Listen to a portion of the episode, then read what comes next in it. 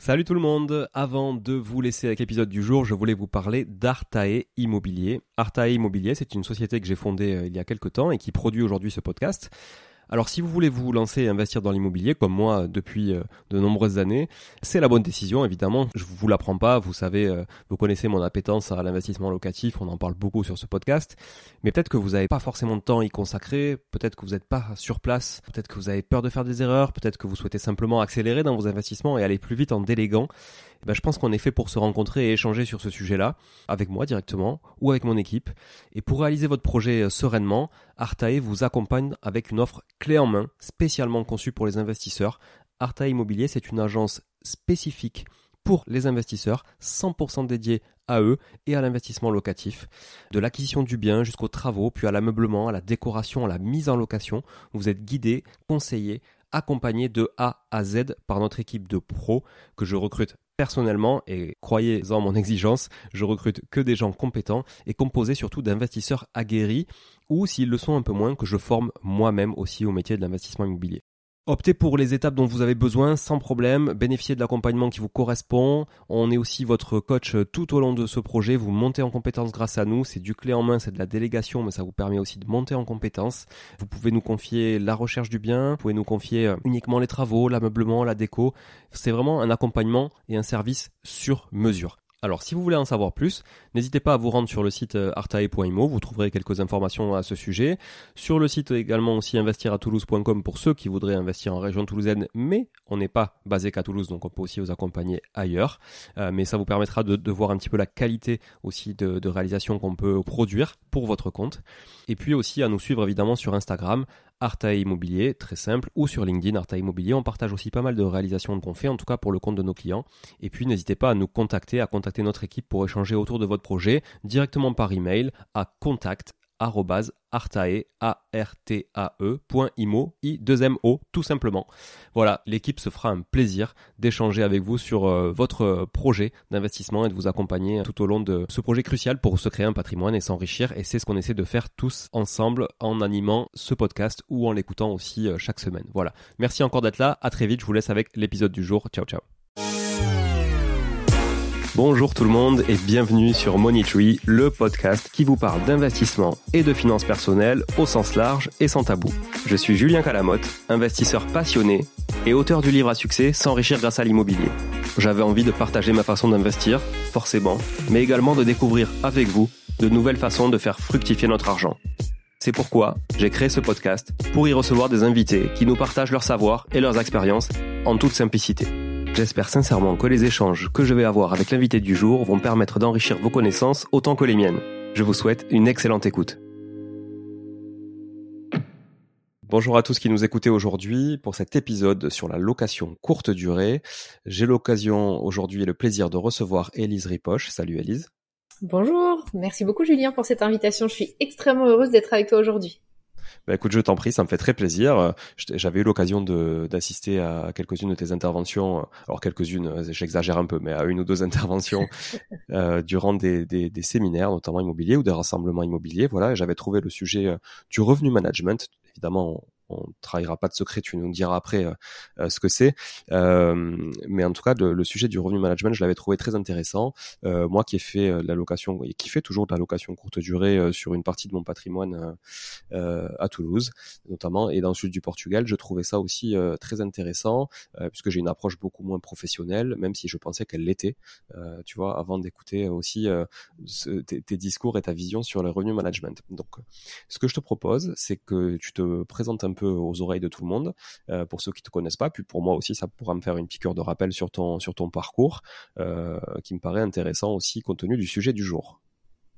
Bah écoute, avec grand plaisir. Euh, alors en, quelques mots, j'ai un parcours issu des grands groupes. J'ai passé dix ans dans les grands groupes, notamment dans ce métier-là du revenu management. Je m'étais spécialisée en école de commerce et puis après j'ai évolué vers différents postes. J'ai travaillé dans quatre entreprises différentes. La publicité, l'hôtellerie et euh, tour opérateur, enfin euh, société de village vacances avec Club Med. Mon dernier poste, j'étais en charge de l'équipe Europe Afrique du Club Med, donc euh, avec mon équipe de 15 personnes, on optimisait les 37 villages Europe Afrique du Club Med, ça représentait un portefeuille de 800 millions d'euros. et après ça, j'ai fait ce qu'on peut appeler une petite crise de la trentaine, qui s'est concrétisée par deux choses tomber dans la marmite de l'immobilier quand on a acheté notre résidence principale avec mon mari, me rendre compte que c'était pas une bonne idée euh, de commencer comme ça dans l'immobilier. Euh, et puis euh, me dire bon bah c'est pas grave, on va avoir notre appartement, euh, mais on n'est que deux, il y a trois chambres, on va mettre deux des chambres en location saisonnière. Et du coup, je me suis rendu compte que tous mes collègues investisseurs immobiliers qui faisaient de la location saisonnière, ils avaient des problèmes de revenu management, en fait les problèmes qu'on résolvait toute la journée chez Club Mais qui n'avaient pas de source d'information fiable et simple qui explique comment gérer tous ces sujets-là, comment gérer euh, les conditions d'annulation, les frais de ménage, les durées de séjour, euh, tout ça. Et c'est là que l'idée de j'affiche complet a germé et je me suis dit ok il faut euh, il faut faire quelque chose et, et donc j'affiche complet a été créé en janvier 2019, je l'ai créé en janvier 2019 et aujourd'hui on est une équipe de 12 personnes. On, on, a différents volets dans l'activité mais on est les seuls à être une agence de revenu management dans le domaine de la location saisonnière. Voilà. Super, super intéressant. Euh, Est-ce que tu peux, pour, pour démarrer cet épisode justement, enfin pour continuer le démarrage, de nous expliquer justement ce qu'est le revenu management et en quoi ça consiste et comment ça peut aider euh, les, les loueurs en location courte durée? Oui, alors le revenu management, c'est une, euh, alors c'est une science, mais ça ne veut pas forcément dire que c'est hyper technique. C'est la, la méthodologie qui permet de savoir déterminer notamment son prix pour maximiser son chiffre d'affaires c'est quelque chose qu'on connaît tous en fait. Même si on n'en a jamais entendu parler, c'est quelque chose qu'on connaît tous parce que quand on achète un billet d'avion ou quand on réserve une chambre d'hôtel, on est habitué à ce que les prix fluctuent. Et derrière ça, il y a du revenu management. Alors on entend aussi dans les médias yield management aussi parfois. Dans le métier, c'est un peu considéré comme le vieux mot euh, pour euh, ce métier-là, mais on l'entend encore euh, de la bouche des journalistes. Et donc finalement, bah ça va être un outil pour augmenter le chiffre d'affaires de son activité en location saisonnière. Et pour être tout à fait concret, pour pouvoir se rendre compte vraiment de quoi ça, enfin, de quoi il s'agit, les leviers du revenu management, c'est les suivants. C'est les prix, les promotions, les conditions d'annulation, le montant des frais de ménage, les durées de séjour minimum, levier qui fait très peur euh, en général, pourra en parler peut-être, mm, mm. euh, les réductions sur la durée de séjour aussi, la moyenne durée, euh, les boosters sur Booking, etc., etc. L'écart de prix entre les plateformes aussi, voilà, toutes ces choses-là, ce sont les outils du revenu management. Et d'ailleurs, par rapport à ça, c'est pas les outils du marketing. Parfois, il peut y avoir une méprise par rapport à ça. On me dit ah oui, mais du coup, euh, comment sont rédigées mes annonces? Euh, Comment me booster dans les résultats de recherche, etc. Alors oui, c'est sûr que tout ce qu'on fait en revenu management va concourir, par exemple, à une bonne position dans les résultats de recherche, mais euh, avoir un site direct avec un bon SEO, ça c'est dans la team marketing.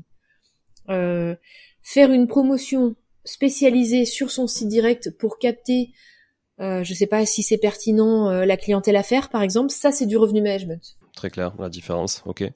Euh, tu parlais de plusieurs facteurs euh, du coup euh, qui, qui, entraient en compte pour travailler le revenu management, donc plusieurs critères en tout cas sur lesquels travailler et plusieurs curseurs. donc il y avait le prix, tu disais, tu parlais des promotions, tu parlais de la durée minimale du séjour et d'autres et d'autres choses. Aujourd'hui, est-ce qu'il y en a un qui est plus prépondérant que l'autre, qui peut être géré en priorité sur le revenu management, et, et d'autres qui seraient moins importants, ou est-ce qu'ils sont tous à importance égale sans vouloir euh, être un peu euh, excessive, mais c'est vrai que, alors ils sont peut-être pas tous d'importance égale, mais c'est possible qu'un petit levier flingue toute la stratégie. Par exemple, euh, c'est vrai que ce qui est très important de base, c'est vraiment le prix de la nuitée, la stratégie qu'on positionne sur le prix à la nuitée et la stratégie qu'on positionne sur la durée de séjour minimum. Et en fait, par rapport à ça, parfois, il y a des personnes qui m'appellent et qui me disent, écoute, enfin, tu vois bien, là, euh, sur le prix, j'ai tout donné, j'ai baissé hyper bas, euh, et je comprends pas, ça, ça part pas, quoi. Euh.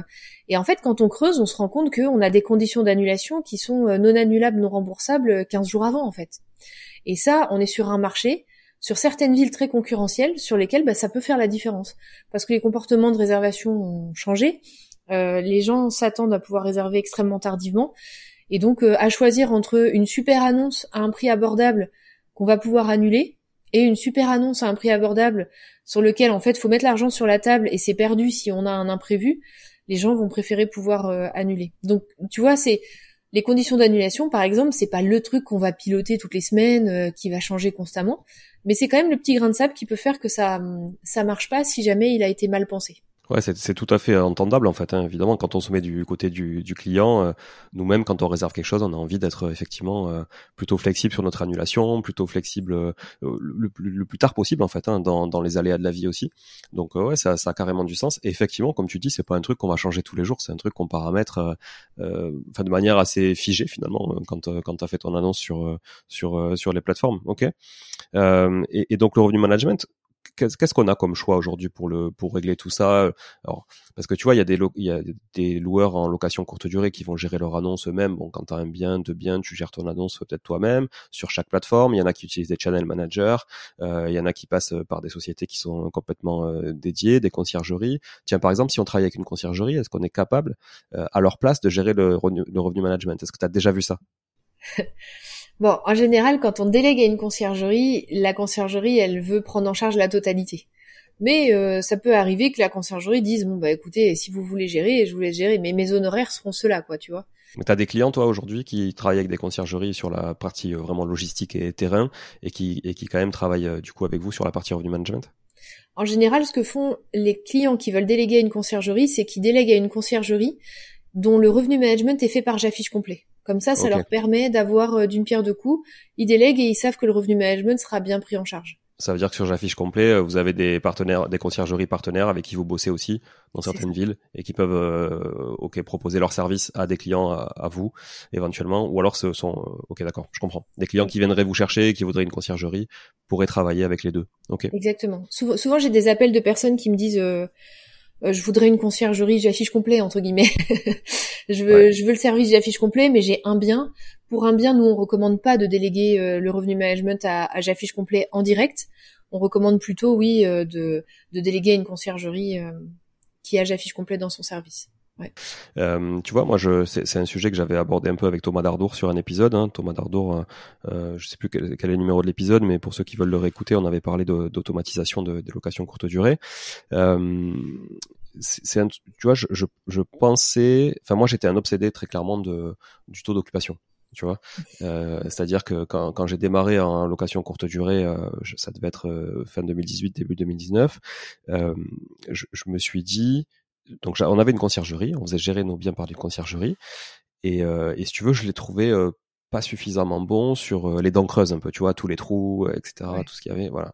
Et je me disais putain c'est con, on, on, perd du business. Euh, et puis en plus, euh, en termes d'ego, tu vois, je trouvais ça un peu pas cool, tu vois, d'avoir des trous comme ça. Et j'étais là, mais l'objectif, ça doit être 100%. Et donc j'ai challengé vachement sur l'objectif, c'est 100%, 100% de taux d'occupation. Et donc j'avais récupéré la main, enfin j'avais conservé la main sur toute la partie pricing et, et du coup la gestion du calendrier, tu vois. Euh, et donc, euh, sauf qu'il voulait pas trop gérer de une nuit, donc c'était un peu compliqué parce que souvent quand tu as des trous, c'est du une nuit. Euh, et moi, j'étais un obsédé de ça. Et pour en avoir discuté avec Thomas, tu vois, il me disait, mais en fait, le, le, sujet, c'est pas vraiment le taux d'occupation, c'est aussi maximiser ton prix à la nuit. Et des fois, vaut mieux louer un peu moins et louer un peu plus cher que louer toutes les nuits à des prix à des prix au rabais juste pour remplir. Quoi. Voilà. C'est quoi ton avis là-dessus? Oui, je, suis tout, tout à fait d'accord avec ce que dit Thomas. Vraiment, on a exactement la, même posture chez J'affiche complet. En fait, euh, sur ça, c'est assez contre-intuitif, mais parfois, augmenter le prix moyen, parfois même fortement, peut générer un remplissage légèrement plus bas. Parce que pour des prix moyens plus hauts, bah, il y a peut-être un peu moins de demande. Mais en fait, on vend tellement plus à la nuitée que finalement, bah, à la fin du mois, le propriétaire il met beaucoup plus dans sa poche, quoi. Et donc c'est une équation euh, intéressante. Donc euh, c'est vrai que chez J'affiche complet, on n'a pas de target de remplissage, on a une target de croissance de revenus. Et c'est vraiment ça la l'ambition et euh, ce qu'on mesure. Alors évidemment, on mesure quand même le remplissage, on mesure quand même le prix moyen, mais mais in fine notre objectif, c'est d'aller chercher plus d'argent à la fin du mois. Est-ce que ça se fait par un prix moyen plus haut, peut-être un peu moins de remplissage, ou un remplissage plus haut et avec un prix moyen peut-être un peu plus bas? Il faut qu'à la fin, il y ait plus d'argent dans la poche euh, du propriétaire. Bon, effectivement, ça semble logique euh, de, piloter euh, comme une société, hein, pilote son chiffre d'affaires effectivement et, sa rentabilité. donc effectivement, le but c'est d'augmenter le chiffre d'affaires, quel que soit finalement le modèle derrière. Mais en plus, ça, ça coule de source que si tu fais plus de nuits, tu as plus de coûts, plus de rotation de linge, plus de coups de ménage, finalement, et ton prix, ton prix ménage à la nuit euh, va, va augmenter, enfin ton ratio de ménage va augmenter, etc. Et puis en plus, ton bien va s'user plus vite, finalement, parce que plus tu loues, plus ça s'use, euh, plus les accessoires s'usent, plus il y a des risques de casse, de dégradation, etc. Donc effectivement, ça semble logique. Euh, mais comme tu dis, c'est contre-intuitif au départ. Euh, te dire c'est pas normal que parce que on lit on lit partout tu vois le taux d'occupation le taux d'occupation d'ailleurs même dans l'hôtellerie pour toi qui viens de l'hôtellerie c'est important aussi le taux d'occupation tu vois c'est quand même un indicateur qui est assez regardé euh, mais malgré mais malgré tout euh, malgré tout quand tu fais les calculs ouais ça c'est c'est assez évident que que on peut pas se juste se contenter d'un bon taux d'occupation et de et de de lésiner le reste quoi. Et, et par rapport à ça tu vois c'est même souvent un indicateur qui a un problème. Parce que j'ai des gens parfois qui me disent ben dans les événements ou parce que les gens qui nous appellent chez J'affiche complet en général ils sentent que ils ont ils en ont encore sous le pied ils ont encore de l'argent à aller chercher. Mais dans les événements quand je discute avec des personnes que je rencontre comme ça il y, a souvent des personnes qui me disent non mais moi je suis je suis très bon. Je suis très bon parce que euh, je suis souvent à 100% euh, quasiment toute l'année au-dessus de 90-95% de remplissage donc euh, moi ça ça va nickel quoi je suis très fort sur cet aspect là alors c'est possible. Dans ces cas-là, je demande à la personne euh, ah ben super, euh, vous êtes formé en revenu management ou vous avez déjà bossé dans ce métier-là, etc. Si la, la personne me répond non, il est plus probable que en fait on soit pas assez cher. Et souvent c'est un signal que en fait il y a quand même encore de l'argent à aller chercher. Alors c'est un signal caché parce que du coup c'est vrai que visuellement notre calendrier il est plein donc on a l'impression que tout va bien dans le meilleur des mondes. Mais euh, la bonne nouvelle c'est que ça peut être aussi une opportunité d'aller chercher plus d'argent. Est-ce que tu as des, euh, justement des, euh, des tips pour aller chercher plus d'argent, euh, tu vois, dans tous ces critères, dans tous ces critères relatifs au revenu management. Euh, Est-ce que tu peux nous donner quelques indications, euh, de, de, on va dire, d'une bonne méthode de gestion de revenu management en location courte durée Ouais. Alors dans les dans les tips. Euh, qui peuvent euh, aider. La première chose, bah, peut-être on peut reparler des durées de séjour minimum. Ouais souvent c'est le levier qui fait le plus peur. J'ai remarqué euh, les durées de séjour minimum, on se dit bon, j'ai pas forcément envie de remplir qu'avec du une nuit, ça va me créer un gruyère un peu partout, ça va probablement pas être optimal. Trois nuits minimum, ça me semble beaucoup, donc on a tendance à se dire, je me mets en deux nuits minimum toute l'année, ça me semble raisonnable, et puis après, ben, je fais cette stratégie de boucher les trous euh, quand j'ai des trous. Le truc, c'est que sur les périodes de forte demande, il y a fort à parier qu'on puisse être un peu plus exigeant. Et je précise bien que c'est sur les périodes de forte demande, parce que pareil, il faut pas tomber dans un excès où en fait on met euh, du 3 nuits minimum ou du 4 nuits minimum sur une sur un mois de janvier qui est euh, souvent euh, assez faible sur pas mal de zones de France. Donc c'est plutôt sur les périodes de forte demande, voire très forte demande, on va aller être plus ambitieux, filtrer et imposer des durées de séjour plus longues, donc ça peut être 3 nuits minimum, 4 nuits minimum. Sur certaines zones de France, que ce soit montagne ou mer, on peut même aller jusqu'à du 7 nuits minimum imposé en samedi-samedi. Ça, c'est vraiment le niveau d'exigence ultime. Et qu'est-ce que ça va permettre? Ça va permettre de mieux remplir. Et là, je pense que les auditeurs qui nous écoutent, ils vont se dire, euh, ça va pas très fort dans la tête d'Élise. Elle va refuser des demandes et on va mieux remplir. Il y a un problème dans, son équation là. Mmh, mmh, mmh. et en fait, si, puisque euh, comme on sait qu'il y a beaucoup de demandes, c'est comme si on allait filtrer la crème de la crème. C'est-à-dire que on va ne prendre que les séjours les plus longs et euh, garder nos nuitées disponibles pour des longs séjours. C'est vraiment un aspect qui va être aidant pour favoriser un remplissage de 100%. Pourquoi? Parce qu'on réduit le risque d'avoir des trous dans le calendrier. Donc plus on a des longs séjours en période de forte demande, donc quand il y a le potentiel, plus on a de chances de faire un 100% parce qu'on a moins de gruyère dans le, dans le calendrier. D'ailleurs, quand on parle de location courte durée et de location saisonnière, tu vois, je fais un peu la différence. Location saisonnière, souvent, c'est quelque chose que tu vois dans, dans, effectivement dans les villes balnéaires, les, enfin les villes côtières, etc., où il y a vraiment, ou alors euh, dans les dans les stations, euh, dans les stations de ski et autres. effectivement, là, souvent, tu te rends compte que les périodes sont assez figées. C'est du samedi au samedi, comme tu dis, euh, mmh. et, et euh, typiquement, c'est ce que c'est ce que font euh, ce que font la plupart des euh, des gîtes ou des chambres d'hôtes aussi des fois sur des merde quand tu veux louer un bungalow, quand tu veux louer des choses comme ça. Effectivement, t'es sur une semaine, t'es sur une semaine complète et ça a du sens. Nous, c'est ce qu'on fait d'ailleurs au Portugal. Tu vois, on le fait sur les quatre gros mois de la saison. On fait à la semaine et par contre quand on a, quand on voit que last minute, il nous reste quelques, quelques, semaines de libre, et si elles sont pas réservées, ben, effectivement, on ouvre et là, on fait du deux ou trois nuits minimum pour aller combler, pour aller combler ces, trous-là. Mais ça a plus de sens de faire à la semaine, d'autant que tes coûts sont vachement plus lissés en fait. comme je disais tout à l'heure, les coûts de ménage, les coûts de linge. bon, même si le mec il reste un mois, il faut quand même aller lui faire un peu le ménage et changer le linge. Enfin, il vaut mieux quoi. mais mais ok.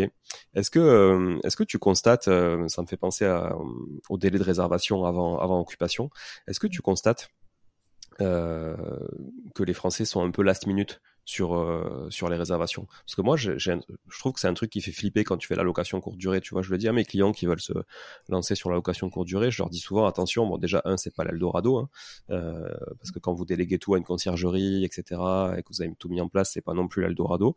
Si vous vous en occupez vous-même et que vous faites les ménages peut-être que oui. Euh, enfin c'est pas l'Eldorado partout en tout cas.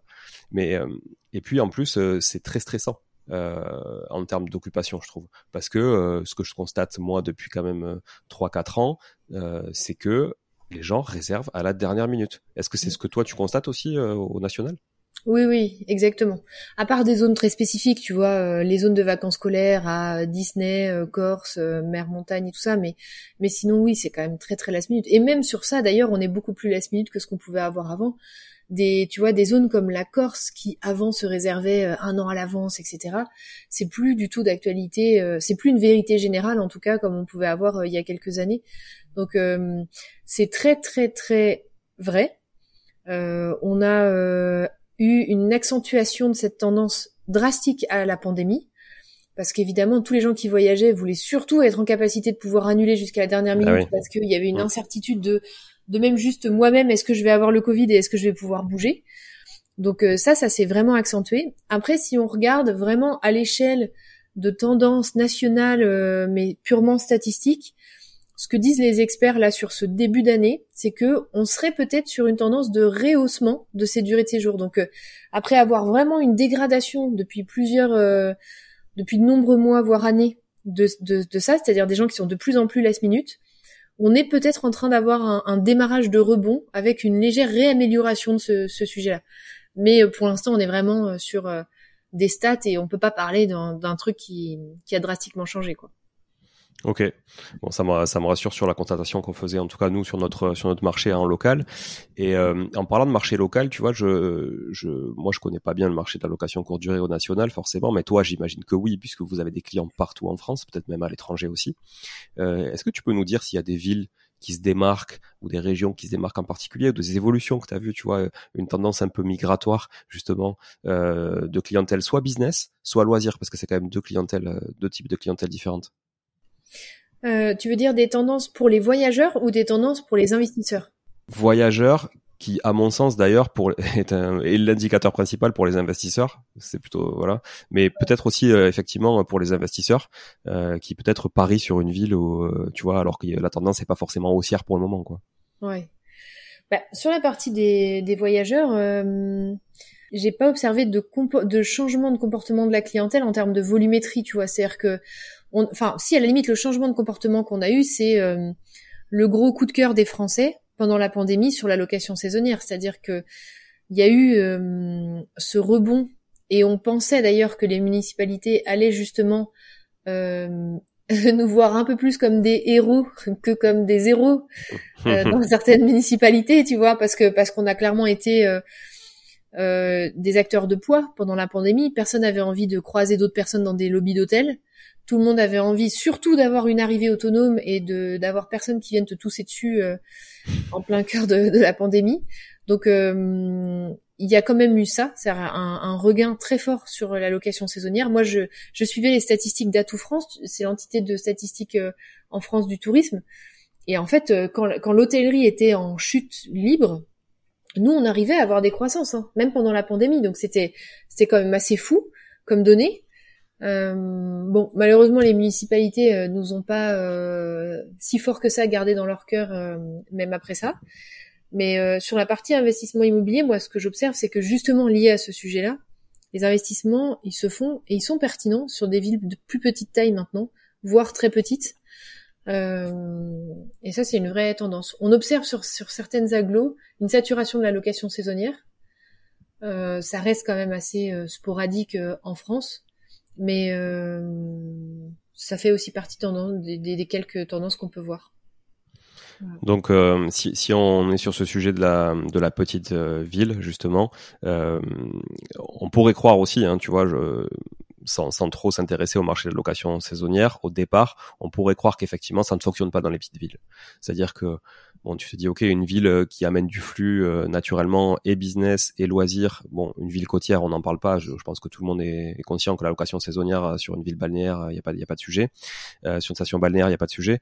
Mais on pourrait se dire qu'effectivement, dans une ville de 10 000 habitants, dans un département qui est pas du tout côtier, tu vois, au centre de la France ou autre, ça pourrait ne pas du tout marcher. Et en fait, tu as l'air de dire que oui, euh, de plus en plus, et que les gens finalement vont de plus en plus à la campagne entre guillemets. Il y a ce flux. Enfin, c'est vraiment quelque chose que tu constates. C'est dur de faire des vérités générales, tu vois, de dire euh, hmm. investissez tous dans des villes euh, de 10 000 habitants, ça va, ça va cartonner. Je pense qu'il faut faire l'étude, mais en tout cas, c'est plus l'investissement en location saisonnière. Pour moi, ne se limite pas à investir à Nantes, Lyon, Marseille, tu vois.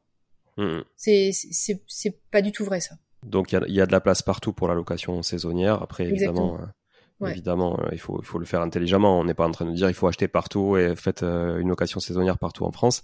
Mais effectivement, le potentiel est là, ok, et pas que dans les grandes villes. Est-ce que justement, tu as, quand même quelques... Tu parlais, tu vois, de, de villes où tu vois que le marché est à saturation. Euh, tu as un exemple de concret de, de trois villes où justement le marché commence à être un peu saturé par la concurrence, notamment? Euh, alors ça, je donne pas de nom de ville. souvent, souvent, souvent, quand je sous-entends ça, euh, même sur les vidéos YouTube, euh, j'affiche complet. On me demande toujours des exemples. Je donne pas de nom de ville. Pourquoi? Parce que de la même façon, je pense qu'il faut pas donner de nom de ville sur lesquels il faut investir. Euh, les marchés sont mouvants en fait. Donc là, même les quelques villes auxquelles je pense, peut-être que en fait dans un an et demi, tout le monde se sera découragé, donc ça va réduire la demande et ce sera de nouveau des villes dans lesquelles il faut investir. Donc je préfère pas partager des informations qui sont euh, fluctuantes en fait euh, sur ça, pour pas euh, stigmatiser ni dans un sens ni dans l'autre ça a du sens, pas de souci.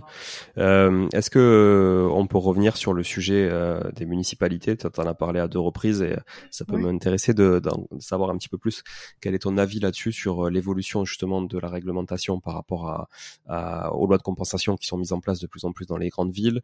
Est-ce que tu peux nous faire un état des lieux un peu de ce qui se passe justement? Alors là, peut-être qu'on peut prendre des exemples de villes concrètes pour le coup. Tu vois les premières villes qui ont mis ça en place. Aujourd'hui, j'ai l'impression que c'est en train de vraiment se propager à d'autres villes qui sont beaucoup plus petites aussi, puisqu'on avait des critères hein, quand même de, taille de ville et tout ça euh, à la base, notamment sur la déclaration, sur la déclaration des, euh, des changements d'usage.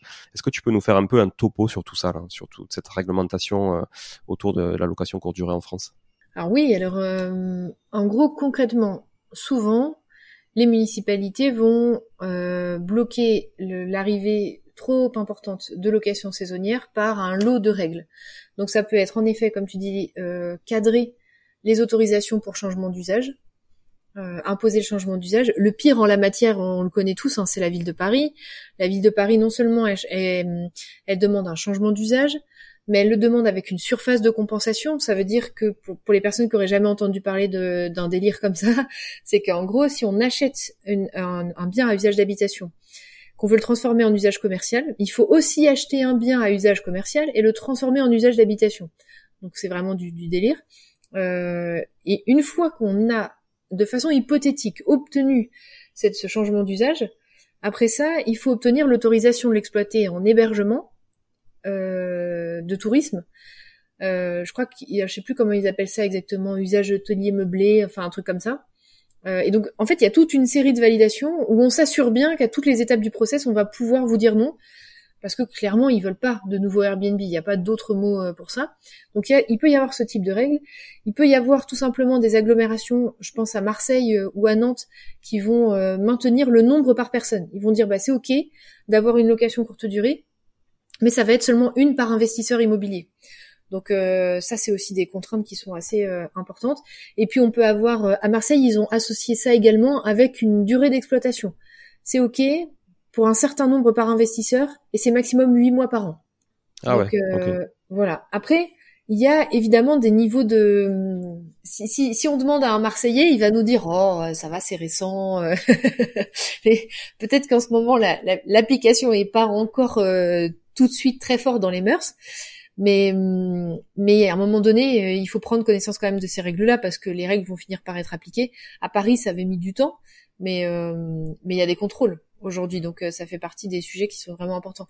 Et pour moi moi-même je suis investisseur immobilier et en fait la meilleure façon de contourner ça, c'est de ça d'investir dans des agglos qui sont de plus petite taille en fait, qui ont qui ont pas et qui très probablement très probablement n'auront pas de sitôt ce, ce, besoin et cette urgence à contenir en fait euh, le nombre de locations saisonnières. Ce qui fait effectivement le lien avec euh, ce qu'on disait tout à l'heure sur euh, les villes plus petites hein, et, et, donc sur où les investisseurs quittent un peu les gros marchés. Parce que Ouais, parce qu'en matière de, de, de, de, business, comment tu le comment tu le tu, tu le prévois toi dans les années à venir justement? Est-ce que tu penses que les investisseurs vont quand même lâcher de plus en plus à location courte durée? Ou est-ce que justement ils vont le faire dans ces villes-là? Mais ces villes-là peut-être qu'au bout d'un moment aussi euh, tu vois elles mettront elles mettront des barrières. C'est quoi ton, ton avis là-dessus même si évidemment on est ni toi ni moi ne sommes devins mais au moins avoir euh, tu vois ton, ton sentiment moi, je pense pas à un relâchement de l'engagement sur la location saisonnière, parce que ça reste un mode d'exploitation qui est quand même super rentable.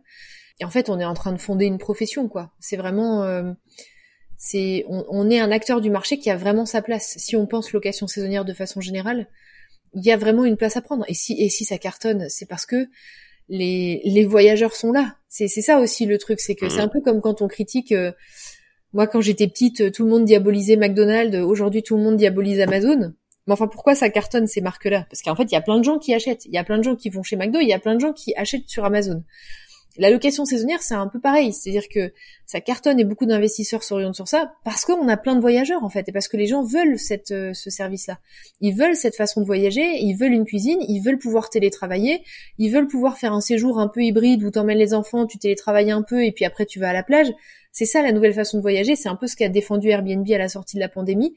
Donc moi, je pense que tant qu'il y a de la demande, en fait, euh, on aura aussi nous, en tant qu'investisseurs, envie d'y aller.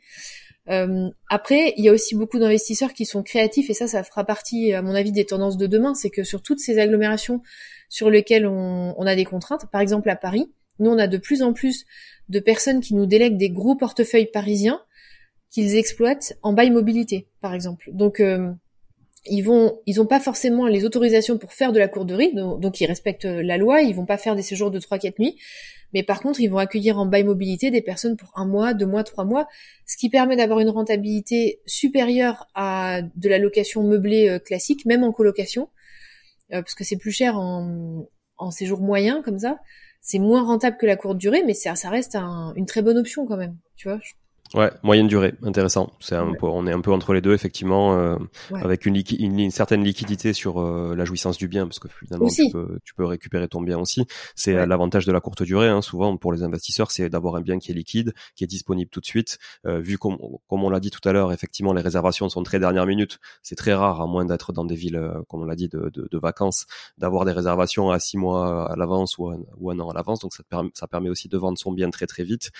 On connaît tous la contrainte de vendre un bien euh, avec un locataire à l'intérieur, surtout si c'est en location nue avec un bail euh, loi 89, etc.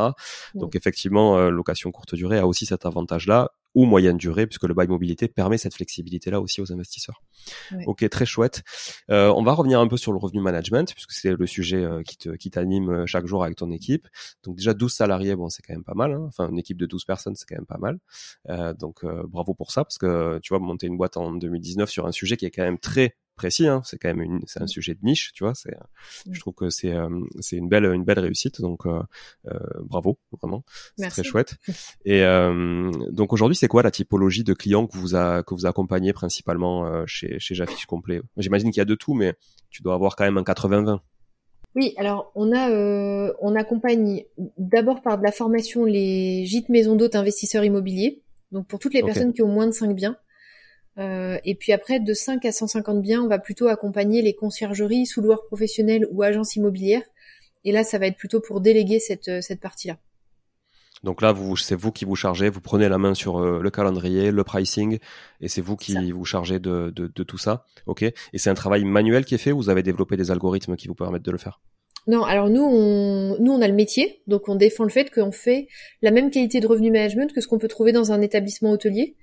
Euh, en hôtellerie, euh, on a des revenus managers euh, qui déterminent les prix, qui, qui, mettent en place les systèmes d'optimisation. nous, on fait de la même façon. Ok, ok, très clair. tu organises dans un peu plus d'un mois, le 3 juin, si je dis pas de bêtises, les rendez-vous ou le rendez-vous, l'allocation saisonnière. Le rendez-vous. Le rendez-vous national de l'allocation saisonnière. ouais, sur sur Paris. Est-ce que tu peux nous en dire un petit peu plus sur cet événement? Ouais, bah, je te remercie. C'est, un projet qui me tient vraiment très très fort à cœur. Euh, le rendez-vous national de l'allocation saisonnière, c'est venu d'un constat que aujourd'hui, sur euh, le domaine de l'allocation saisonnière, on est très nombreux, mais on est un peu dans des familles différentes. Il va y avoir les investisseurs immobiliers d'un côté, les conciergeries de l'autre, euh, les sous-loueurs dans un autre écosystème, les agences immobilières, n'en parlons pas, elles sont un peu fâchées avec les conciergeries. On a les gîtes et les maisons d'hôtes aussi dans leur écosystème, sauf que la fin de la journée, on a tous les mêmes enjeux de réglementation, on en a parlé, euh, de fiscalité, de serrures connectées, de channel manager, etc. Quoi. Et ce que je ressentais aussi de la communauté J'affiche complet, de des, des, des, clients avec qui on travaille au quotidien, c'est que on a un besoin d'avoir des informations très avancées, d'avoir accès à des informations professionnelles sur notre domaine d'activité, euh, qui sont pas faciles à trouver sur internet parce que clairement euh, les dernières tendances qu'Airbnb identifie sur sa plateforme, ils vont pas faire une, un communiqué de presse pour ça en fait. Ils le partagent euh, entre eux ou ils le partagent dans des événements B2B comme cela, mais c'est tout en fait. Et, et nous, on n'a pas ce rendez-vous de la profession. Alors que nos amis hôteliers, par exemple, ils vont avoir des, des événements comme le Food Hotel Tech ou, ou, des événements comme ça. En location saisonnière, on n'avait pas ça en fait, ça nous manquait. Donc c'est ça la vocation de l'événement, c'est de réunir la profession, de parler des vrais problèmes et des bonnes solutions pour les enjeux euh, en tant que loueur saisonnier ou gestionnaire d'hébergement saisonnier euh, en 2023. Donc c'est le 3 juin toute la journée. C'est ça c'est ça. Et il y aura des conférences, des exposants. Exactement. Donc ça va être un, un événement salon conférence. Donc il y a un programme de conférences toute la journée. On a plus d'une vingtaine de conférences qui sont faites par des grands noms que qu'on connaît tous. Donc euh, par exemple Airbnb, euh, Booking, euh, Abritel. On va avoir aussi RDNA. On a des sociétés même sur la comptabilité, sur la décoration. L'idée c'est vraiment de pouvoir récolter un maximum d'informations pour pouvoir euh, avoir toutes les billes pour atteindre nos objectifs en 2023 en location saisonnière. Mais il y a aussi un espace exposant, donc avec euh, là plus presque une quarantaine de marques qui seront présentes, où vous pourrez bah, rencontrer les gens avec qui vous travaillez déjà, en personne, c'est toujours assez. Euh, la pandémie nous a bien montré qu'on est des animaux sociaux. Hein. Mmh. on aime bien quand même parler à un humain, surtout quand c'est difficile d'atteindre des marques. Bah, je, je rementionne encore les mêmes, mais Airbnb Booking, on peut avoir l'impression que c'est un peu loin, c'est un peu nébuleux. On n'a jamais un, humain à taper dans le dos, quoi, pour euh, pour ces marques-là. Donc enfin, les avoir sous le coude et pouvoir leur dire des choses qu'on a envie de partager, c'est quand même assez précieux. Et euh, découvrir aussi du coup des nouvelles marques, des nouvelles solutions, euh, notamment innovantes, qui vont faire la différence aussi sur nos activités en 2023. Bon, ok, super. J'y serai en tout cas moi, donc euh, je serais ravi, euh, je serais euh, ravi d'y être et de, de, découvrir un peu tous ces acteurs de la vocation courte durée, tu vois, parce que moi j'ai fait le choix de déléguer un peu tout et donc du coup c'est vrai que je m'en suis un peu éloigné alors qu'au début j'étais à fond, mais bon ça m'empêchait de dormir donc il a fallu que il a fallu que je délègue, mais du coup ça me permettra de me remettre un peu le, le, pied à l'étrier là-dedans et d'être un petit peu plus au cœur de, de du réacteur. Très chouette. où c'est qu'on peut s'inscrire du coup sur le sur un site peut-être? Oui, on peut s'inscrire sur le site rdvlocationsaisonnière.com rdvlocationsaisonnière.com. Il y a toutes les options de, billetterie, le programme détaillé aussi si euh, si on veut regarder un peu les conférences, les sujets, les intervenants, les exposants, tout est là donc euh, voilà. Et d'ailleurs, pour vous inscrire à l'événement, vous pouvez utiliser le code MONEYTREE, donc tout attaché, M-O-N-E-Y-T-R-E-E, -E, pour ceux qui euh, écoutent euh, le podcast sans savoir comment il s'appelle, mais bon, j'en doute quand même. Euh, voilà, et vous bénéficierez de 10% de, de remise sur votre inscription. Inscrivez-vous assez rapidement, parce que on l'a dit tout à l'heure, les Français sont très last minute, et on le sait, pour les événements, c'est pareil, parce que les séminaires que j'organise sur Toulouse, c'est toujours la même chose. Les gens s'inscrivent les 15 derniers jours alors que toi tu lances le truc trois mois avant, ça sert strictement à rien. Euh, voilà. D'ailleurs, j'en profite, aussi pour faire ma promo. Le prochain, c'est le 24 juin euh, à Toulouse, le séminaire euh, s'enrichir grâce à l'immobilier. Euh, voilà, donc inscrivez-vous à l'événement euh, d'Élise, c'est le 3 juin au Doc de Paris. ça sera super. Moi, j'y serai, comme je le disais, évidemment en tant que visiteur, puisque j'ai envie de m'imprégner un peu tout ça, mais j'y serai aussi en tant qu'exposant avec l'équipe d'Artae Immobilier pour euh, qu'on puisse aussi discuter. Si vous voulez me rencontrer, ce sera l'occasion là-bas sur place pour qu'on puisse discuter éventuellement euh, d'investissement clé en main en région toulousaine ou en région lyonnaise aussi, euh, et même dans le sud-ouest de manière un peu plus large, pour vous dégoter de jolis biens, s'occuper des travaux, de l'ameublement et de la déco, pour les mettre en location courte durée évidemment, puisque c'est le sujet du jour. Voilà. Euh, la boucle est bouclée. Merci beaucoup Elise en tout cas pour cet échange autour du revenu management. Euh, on se donne rendez-vous euh, à l'événement le, 3 juin. Est-ce que tu veux ajouter quelque chose avant de, quitter nos auditeurs? Bah non, écoute, merci beaucoup pour l'invitation, Julien. C'était c'était très chouette de pouvoir partager ensemble. J'espère que toutes ces billes pourront permettre à chacun d'augmenter son chiffre d'affaires en courte durée. Et, et au plaisir de se voir le 3 juin. Avec grand plaisir et bonne euh, du coup bonne euh, préparation. C'est un peu le, le rush hein, ces dernières semaines avant l'événement. Euh, surtout que c'est quelque chose d'assez grand que tu fais, donc euh, ça va être très très chouette. En tout cas, j'ai hâte d'y être. Merci encore à tout le monde aussi d'être présent de plus en plus nombreux chaque semaine, chaque mercredi avec un invité, chaque dimanche sur une capsule spécifique. on retrouvera peut-être Elise aussi dans des épisodes plus tard plus techniques autour du revenu management. Là, c'est vrai qu'on a balayé aussi voilà quelque chose de manière assez macro. on pourra rentrer peut-être un peu plus dans le détail et euh, délivrer encore plus de valeur, même si aujourd'hui on en a délivré encore pas mal. Et tout ça gratuitement, c'est la force du podcast justement de Monitry. Donc merci à, toi encore Elise pour ta participation et à très très vite. Ciao ciao. Ciao. Bon, si vous êtes là, c'est que vous avez écouté jusqu'au bout et a priori l'épisode vous a plu. Si c'est bien le cas, n'hésitez pas à le partager autour de vous. Notez ce podcast sur Apple Podcast et Spotify en laissant un commentaire 5 étoiles. Je ne vous le répéterai jamais assez, mais c'est grâce à vous que ce podcast vit aujourd'hui et peut continuer de vivre en vous proposant un contenu toujours plus qualitatif. Merci encore. Je vous retrouve très vite sur un nouvel épisode de Money Tree. En attendant, je vous souhaite la meilleure des réussites dans vos projets et un bon enrichissement. À très bientôt.